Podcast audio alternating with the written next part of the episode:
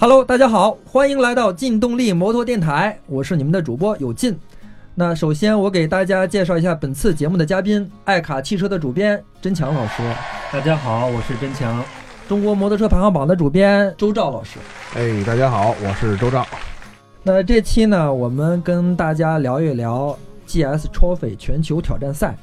那我呢是刚从这个比赛的现场回来，呃，我是我们中国队的这个队员，参赛的选手兼这个中国随队记者。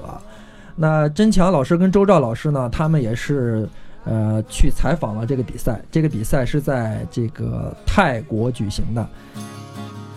在这个就是跟两位嘉宾互动之前呢，我先给大家简单的介绍一下这次的 GS Trophy 是一个什么样的一个比赛。呃，实际上，呃，GS Trophy 呢是宝马全球，呃，针对于 GS 用户举办的一个挑战赛。大家都知道呢，GS 摩托车呢是一个重型的拉力摩托车，对，拉力车，所以呢，这个车型还是很庞大的。呃，这个车的这个驾驶者呢，他们都非常喜欢这个。呃，挑战，因为这个车非常大，需要很好的这个这个越野技术跟技巧，所以呢，就是宝马呢根据这个呃大家的需求，然后做了这样的一个比赛。现在呢是就泰国的刚刚结束的这个比赛是第五届比赛，那之前呢是在呃突尼斯、在南非、南美还有加拿大，对对对，加拿大。那这个呢是在亚洲举办的一个比赛。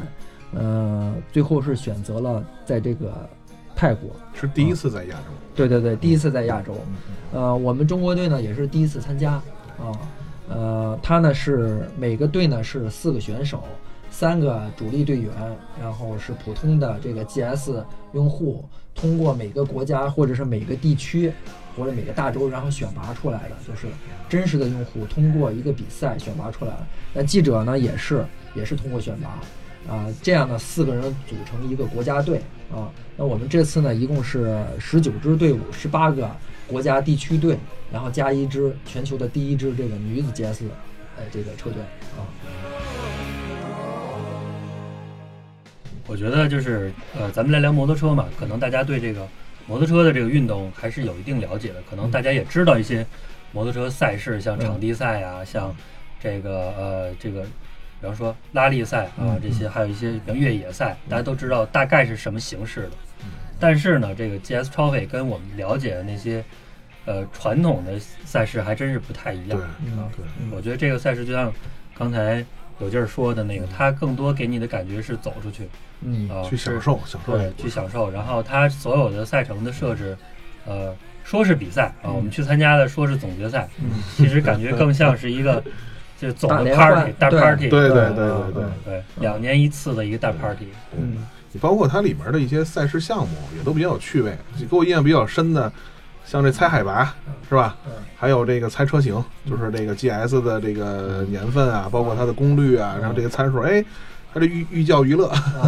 把这整是那个猜竹子，猜猜眼睛，快说多少根？对对对对，还好像好像马涛还上树了，听说是。对对对对，呃，是这样的，就是这个比赛呢，就是包括我们，我作为这个参赛选手，我刚去的时候，然后一想，然后我冠被冠一个中国队的这样的一个名名头，有压力，其实还蛮有压力的，就是觉得，然后自己去要拿一个名次。要挑战一下，然后不能给我们中国人丢脸。但是当我们四个人就是参加完这个比赛之后，我没有参加完，就是我们参加了两天、三天之后，我们发现这个包括然后别的国家的队员来感染我们，发发现不是完全一个一个就是真正的你就是你争我抢，然后那个就是大家拼死拼活就像奥运会一样这样的一个很竞技状态的一个一个一个挑战赛。虽然它叫 trophy。但实际上呢，就是真的是，就是每一个国家的这个这个队员，包括你看我们这次参加的全都是这个摩托车在国际上就是比较比较强的、比较领先的一些国家地区。你像这个最最正最最这个我们知道的欧洲地区，德国、法国、英国、意大利是吧？包括美国、加拿大、俄罗斯、澳大利亚这些国家啊，南美的巴西，还有南南南美。啊，南美这些这些强队都参加了，那我们亚洲呢，只有就是中国、日本、韩国，日本跟韩国，然后是呃之前参加过，啊，包括还有一个就是东南亚联队，我们其实亚洲才四四支队，都是包括尤其是你看南美的这些这些国家队，包括南非，就是他们真的是很热情，一直在享受这个比赛的一个过程，这个是其实说真的。是给我触动最大的地方，就是这也是其实我们玩摩托车最最本源的出发点。对我们我们玩摩托车是为了什么？那就是因为我们热爱这个东西，我们享受这个骑行的乐趣，对吧？其实 GS Trophy 这比赛呢，就是我也一直都知道啊，前几届的时候也也得到过这方面的消息，也关注过啊。那这次不同就是我去参与了，参与报道了啊。但是呃，整个过程还是不一样。我刚知道这件事儿我要去的时候，包括呃知道了呃永进还有几个中国队要参加的嗯中国队员要参加的时候，啊，我也有那种 要去比了啊，就像参加奥运会一样，终于走出亚洲，冲向世界的感觉。对对对，我觉得就是就是包括那时候大家朋友圈里边都有这种是中国为中国队加油啊鼓劲儿这种感觉。但是真了真到了现场之后，我发现其实不是那么一个环境啊。嗯虽然就是呃我们这帮记者团去了，看见你们之后也在聊成绩嗯啊，然后大家也很关心成绩，嗯但是去了之后就发现那其实更像是一个呃像是一个户外探险的那么一个营地。对，啊，大家经过经过的这个每天的过程是、是旅程嗯，啊，而不是而不是赛程，啊是是是很有这样的体会。然后我们每天，然后早上，然后根据今天的这个就是路段的拉力赛的这个路段的这个长短，然后来决定出发的时间。如果今天有三百公里呢，我们可能早上很早就起了，我们五点天天还是黑的，然后我们就开始起来。就从那小帐篷里边爬出来了，是吧？对，我们要要从帐篷出来，然后收拾我们的帐篷，然后把我们的行囊，然后都收拾好，然后把这个帐篷，然后搁到卡车上，啊，然后我们的营地就就要转移了。就是当我们结束今天的时候，我们会在另外一个营地。就是打一枪换一个地方。对，呃，然后每天呢，其实是真的是，呃，不是比赛，但是非常艰苦。就是你如果能完成这个比赛，你就一定是一个就是 GS GS 骑行的一个高手。嗯，因为客观的讲，就是所有参赛的这个参赛选手，包括记者，都是从每个国家选出来的这个 GS 骑摩托车的，就是算是高手，每个国家跟地区的高手。所以这样的一帮人在一起，他一定是乐于挑战，他的速度一定是非常快的。而且大家就是有过这种这种越野骑行的这种经验，你就知道，你骑越野摩托车有时候十五分钟、二十分钟或者半个小时，你就你就累累的要死，你你的体力要要耗光了。对，因为它一直是在一个相对比较极限的状态下去控车的。对，而且可可以想象一个 GS 重型拉力摩托车，然后再去挑战这种极限路况的时候，对体力的消耗有多大？所以我们每天最多的一天，我们要要就是接近三百公里，有好几天都是三百公里。要说这个公里数是不是很长，但是它当地的这个路况啊比较艰险，对，再加上这个当地的气温，据说是也很高，是吧很？热多多少度？当地？呃，我们热的时候大概就是三十五六度，而且当时你还要穿上很重的这个盔甲、啊护具护具，啊，就是说你都的都是宝马的拉力服，是对对对，你你就是你你你不用几分钟之后，你的那个身上的那个汗呀，就已经就是往外滴了。对，也你就要不重的这个补充水分，像我们一开始出发的时候带大量的水，包括水袋都背到身啊上，啊啊啊！就随时要补充水分，因为真的是对体力消耗非常大。有没有出现中暑什么这种现象？呃呃，别的队都都算是呃，可能会呃这个，没有有一些大家可能会就是我们每次然后就比如说骑了一段，然后那个休息了，嗯，然后你就发现这些队员然后下了车之后就躺地上，啊，就地这个地上就是土路啊、石头啊什么的，腐烂也的树枝也不管也不管那些了，根本就不管这个，就啊你就躺在地上，然后就就喝水，然后往脸上浇水，对，就是这可见就是这个体力消耗有多大。我们这三百公里可能有一百公里，嗯。就接近一百公里，或者是八九十公里是那个特殊路段。公路路段。啊，公路路段。啊行驶路啊段。，对，行驶路那段还好一点，剩下的就是一百五、一百七八，嗯。全是那种就是上山、嗯。上山、上上山、下山、嗯。下河。非铺装路面。啊，对，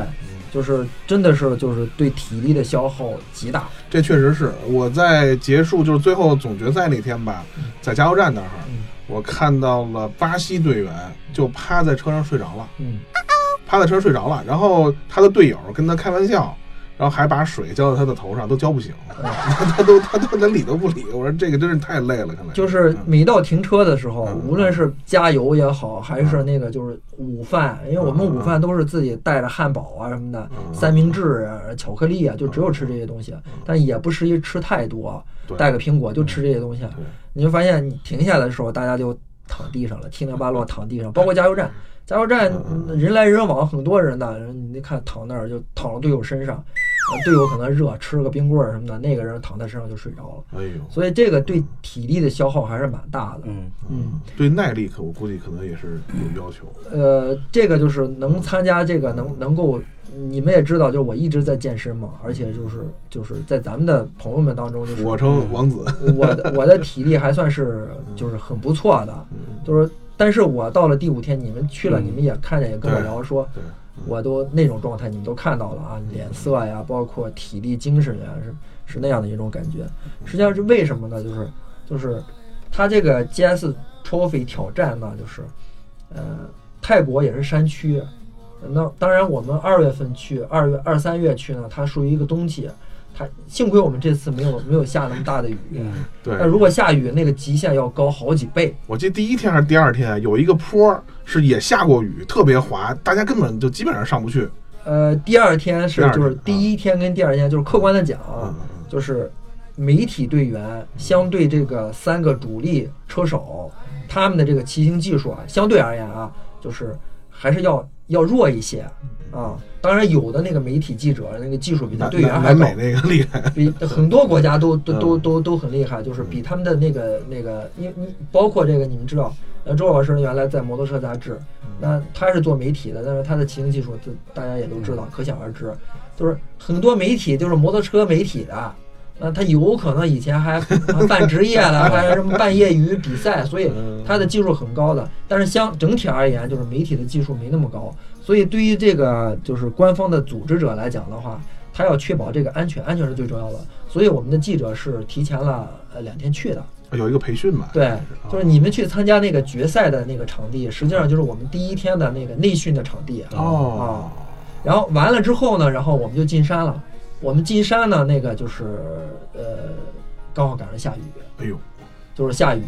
就是你这一下雨呢，就是这种对这种这种重型拉力车而言就是噩梦。为什么？大滑。就是它动力非常大，但是它自重也大，尤其在上坡的时候，这个你要有惯性、有动力，你控制好车，你就不要停，咣你一收一收油是完蛋。你只要收油或者是 换挡。动力一不够，一就是它就停在那儿，只要停在半坡上，再想起歇了，再想起就很难，就非常难。为什么非非常难？就是轮胎抓不住，轮胎在转，然后车不走，车就往两边儿，然后呃就打滑歪，对，然后这就需要你这个很强的体力，你得支撑着你这车不要倒。你你你无数次的倒，你知道，这个 GS 这个普版的摩托车是两百三十八公斤，加满了油之后是两百五十二公斤，五百斤，嗯，五百斤。你要要你每一次扶车都是很大的体力，对，你要扶个五次六次，你就想你体力再多好，你都没戏了。所以尽量就是不摔车。嗯对，所以说第二天的时候，其实我们最难的是第二天，第二天，然后就是被记者赶上了。啊，然后因为我第一天比较热，是你像我，你们也知道，看我在我的朋友圈说了，我第一天拉肚子了，第一天比较热，第二天呢，我第一天穿着拉力服，然后比较热，出一身汗，我说这太热了。第二天我就只穿盔甲，没穿拉力服。但今儿第二天下雨，哟，虽然是泰国，泰国的冬季，但是气温低的时候也也也山里的十几度，十多度啊，呃，十多度或十度出头，冬季嘛，好像还有更冷的时候，下雨嘛，你你浑身你里边出汗，你骑车要出汗，外边是湿的，你一直在山里这种状态没问题。然后我们从山里出来的时候，然后那个大直路上，就到了这个公路上，哎呦，那一到公路了，我们的速度就快，开始吹了，然后就把透透心凉对了，，就把所就我我我到达营地的时候，就是完全就干了，完全就干了，就干了。然后对，嗯然后当天晚上呢，然后我们就到了这个就是欢迎晚宴的现场，就是各国的这个参赛选手都到了。嗯嗯我呢就就我可能是胃肠感冒，后来大家说是食物中毒啊，胃肠感冒，反正我就上吐下泻，然后就就去医院了，就就就医生怎么也不让我出院，嗯就这样。我说不行，我说我是我是梦寐以求的这样的一个这这样一个机会，何况呢，就是我还我不是我一个人，我还有我们的三名队员，我们四个人要一起完成这个比赛。我们带着我们的国旗去的，我们每天的时候都把国旗插到插到那个那个营地里，然后我们的衣服上、头盔上都带着五星红旗，就是所以说就是这样的一种期待，然后期待了半年之后，然后来参加这样的比赛。如果你病倒了，你你们能够想象我在那个病床上我心中的那种懊恼吗？嗯，就是我，但是我跟你说，我下车的，我当时在医院我不去。我我在我在酒店我不去，但是我在那个洗手间，然后吐完了，然后卸完了之后，我就我根本出不了洗手间。就是以我的性格，我是不去的。但是那个当时，因为我们在泰国旅行，中国人还是很方便的。我们的那个酒店大堂经理是一个中国中国姑娘，啊，嗯嗯，她呢，因为因为我在回房间的时候，她知道我不舒服，她就问我，我我说我。好像很严重，她说你你什么情况？她来看我，他说你这个情况，然后必须去医院，然后就去了医院，去了医院下下了那个那个车，就是那个汽车，然后进那个医院的时候，我根本就站不住，我就我下了车之后就得蹲在地上，然后最后是轮椅推进去的，然后打了两个小时的，也就是点滴，嗯。然后那个，我就跟那个就是那个那个酒店的大堂经理那姑娘说，我说无论如何，我说我我我一定要参加这个比赛，不管怎么样，我一定要参加这个比赛。他他说我理解你，但是他说无论是对于我们酒店，对于这个赛事组委会，还是你个人的安全，然后现在医生的建议呢是，你你你你你现在的状况是参加不了比赛。你参加了这个比赛，意味着是是一个危险，嗯，对你自己不负责任。但是我我觉得当时可能就是也是特别倔强，我自己没法给自己一交代。我说不行，我说我一定要参加这个比赛。然后我他说医生不让你出院，我说你出不出院？医生我说做不了决定，这个决定是我做的。我说你就跟医生说，然后给我开药，我带着药走。然后而且我他说那你今天晚上住这儿，住医院，明天早上就走。我说明天晚上明天早上我就来不及了。我说今天晚上一定要回，然后在我的倔强之下，然后我就出了医院。出了医院，然后就是泰国那个清迈，你们知道没有出租车非常少，嗯，只有那个什么帮帮车是吧？嘟嘟嘟嘟车，嘟嘟车啊，嘟嘟车。然后就上了一个嘟嘟车，然后那个那个嘟嘟车一吹，然后我就清醒了。但但是呢，但是呢，实际上就是第一天跟第二天，我一直是没有体力，肠胃可能还是有炎症，我吃不了饭，有炎症。因为我吃不进去东西啊，我只能喝点喝一点点粥，然后还得弄弄点水什么的，所以第一天、第二天就是我就扛过来了。我觉得这也是就是非常强大的这个心理状态才能才能撑过来，真的是就是非常时长时间的这种准备啊，然后充满了期待，对，然后相当于是箭在弦上，就等着。对，一箭一一箭射出去。对，所以说整个的这样的一个一个过程，包括然后我们第一天跟第二天的拉力之后，有有一定有记者受伤啊，因为你第二天特别难嘛，我刚才说了，然后那个山道，然后那个车，就是那个那个你从山上下来的时候，你那个路上是流着水的，然后石头都是活动的，各种大小的石头，然后各种沟壑，然后它那个泰国有那种红泥，红色的泥，它非常滑，对，所以说。那第二天开始就有就就有队员受伤，但是就我就知道那个东南亚的那个那个那个记者，那是当地的呢还是东南亚对当地的？但是那个记者呢是新加坡人，嗯，新加坡你们知道是一个城市国家，他根本没有这种 off road 的路面，所以他要骑车只能去马来西亚，所以他的经验不是很丰富，但是他就那么瘸着腿一路跟我们骑下来，就这整个过程当中就是真的是这样的，包括。包括我们有一支这个女子车手队啊，这个女子队员真的也是这样的，对，真牛，就是他们他们，